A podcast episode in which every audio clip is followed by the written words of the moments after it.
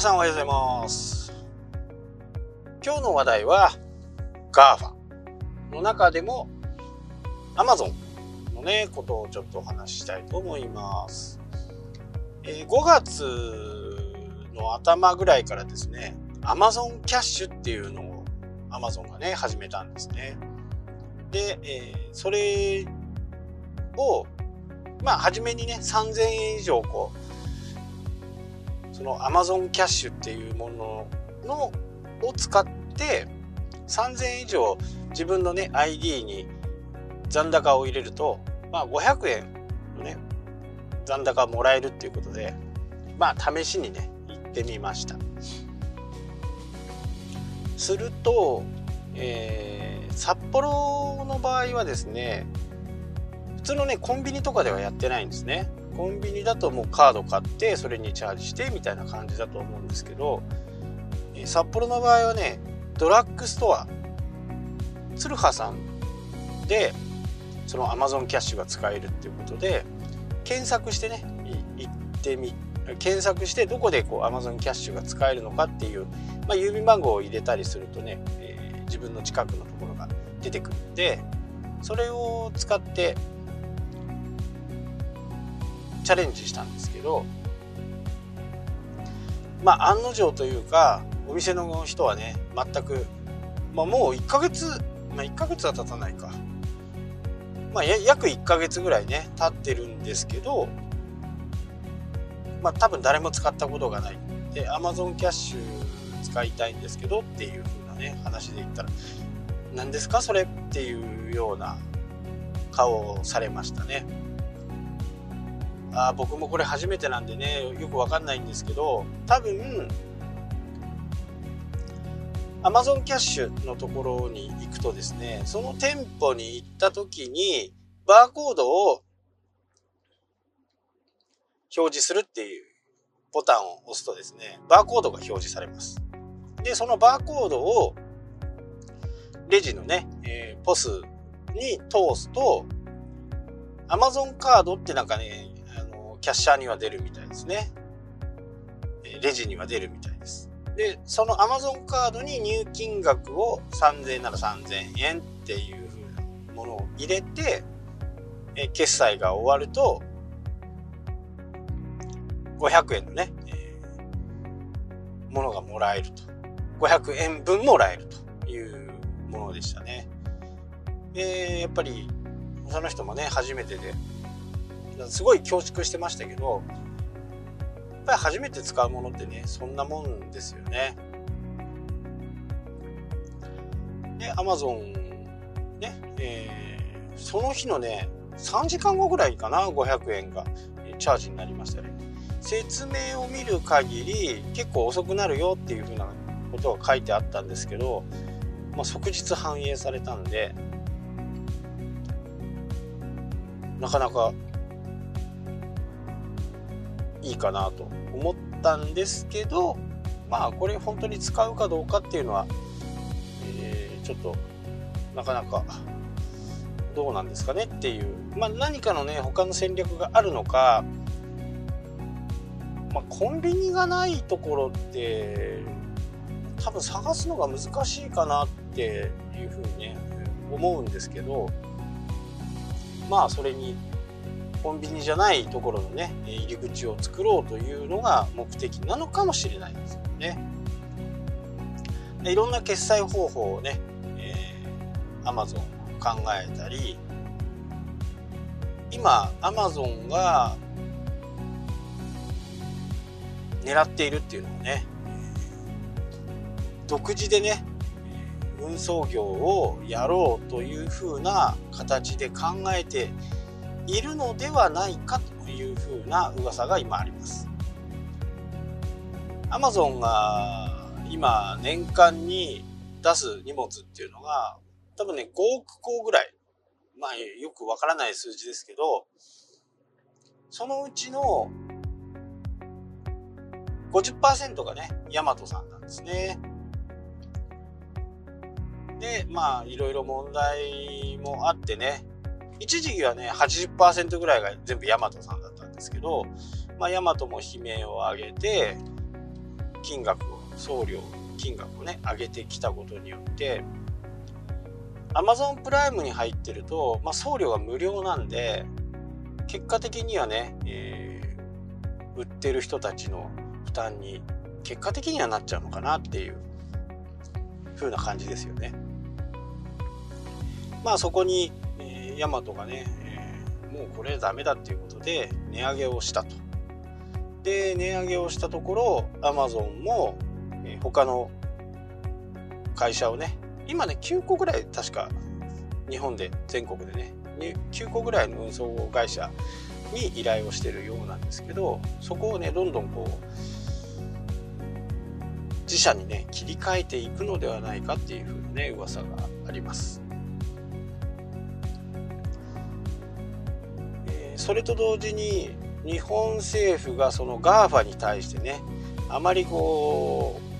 う日本の中にね入ってこないような対策も打つのではないかっていうねこれも噂日経新聞に出てましたけど新聞じゃない日経ニュースかウェブ版ねまあそういうふうなこともあると。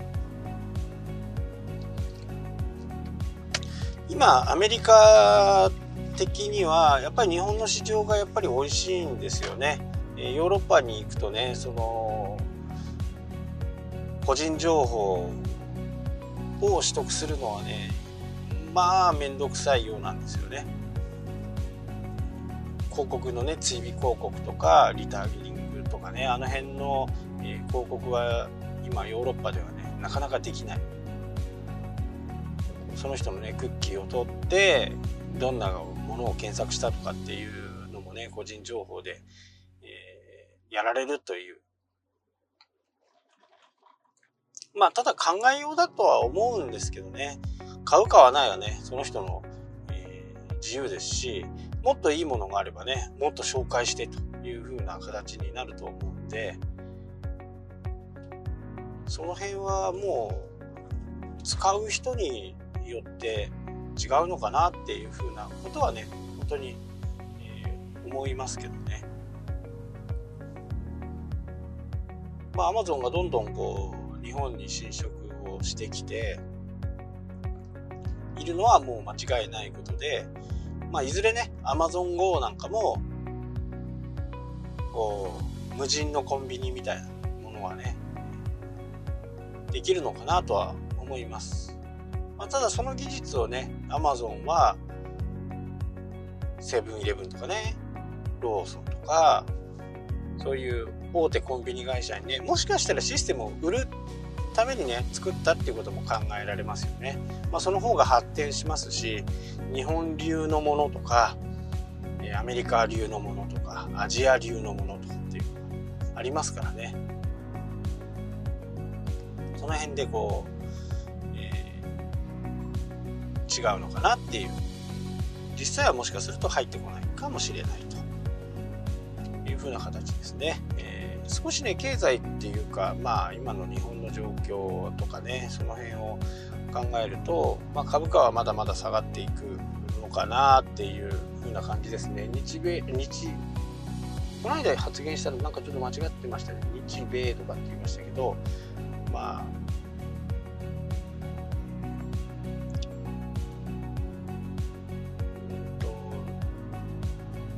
中米ですね中国とアメリカのこの、えー、現代の戦争と言われるようなね冷戦になってますけど単純にもう普通に誰しもが考えると、まあ、中国がね負けちゃうわけですよ。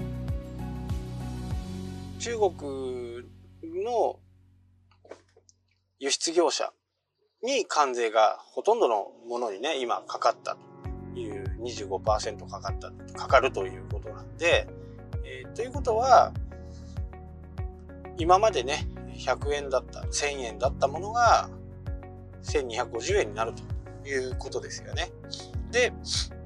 それがアメリカに入ってきた時にね、中国のものが、1250円になってしまうと逆に、えー、中国も、まあ、それに対抗してねいろいろこう対策を練って同じようにね関税をかけてるんですけど中国のものがアメリカに入ってきても代替品って結構いろいろあるわけですよ。なのでまあ輸出をやってる国国っていうか会社はねちょっと打撃がすごくあると思いますけどそこの辺はまあ我慢してねっていう感じになってきてますよね。ただこれが逆側からすると今中国の状況はまあ報道とかねあの僕の知ってる人の知ってる人っていうかまあ有名なね経済学者のメルマガなんかを見ると中国に入ってくるアメリカの商品は例えば同じ25%の関税かかったとしても日本円で言うと1250円1000円のものがね、えー、今まで1000円で買えたものが1250円になるわけですよ。そうすると売れないから中国の会社や企業は大雑把に売っちゃうとこの25%を引いた価格で売っちゃうんですよね。今までと関税かかっても同じですよ。そうするとどうなるかっていうと1750円なわけですよ。あ750円なわけですよ。今まで1000円で売れてたものが750円っていうことはまあ利益分ぐらいはね吹っ飛んじゃうような氷とかだったらもう完全に利益分は吹っ飛んじゃうようなね、えー、形ですよね。これを中国の会社がその分を負担してるってことです。で、この今のね、日米貿易、えー、米中貿易戦争、米中ですね、米中貿易戦争が長引けば長引くほどね、中国の企業はズタズタになってしまうのではないかっていうのが、まあ、大方の見方です。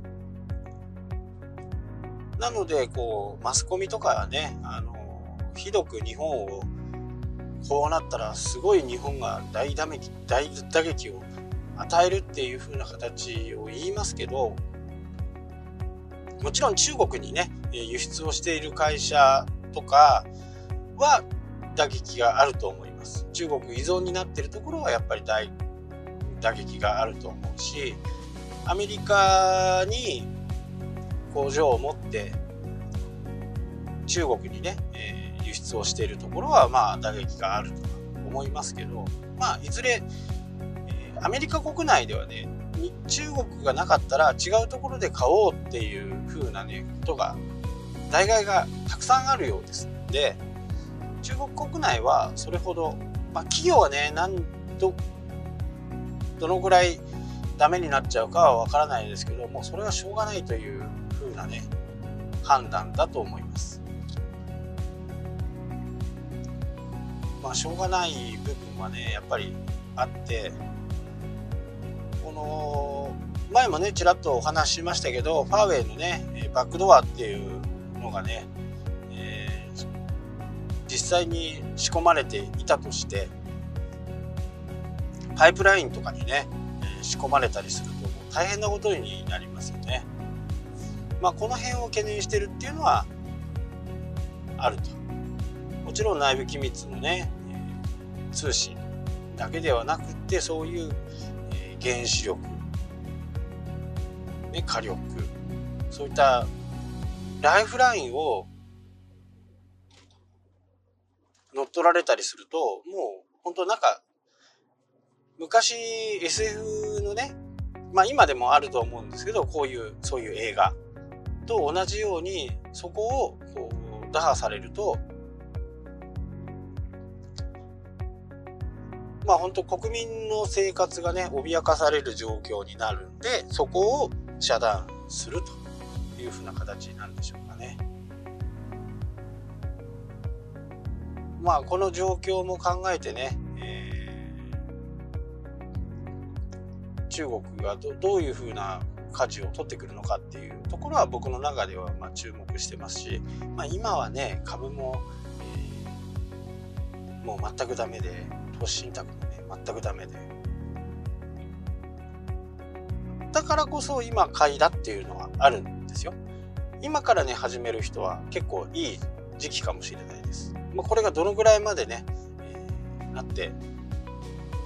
しまうかはちょっとまだわからないですけどまあサミットではねどういう風になるのかっていうね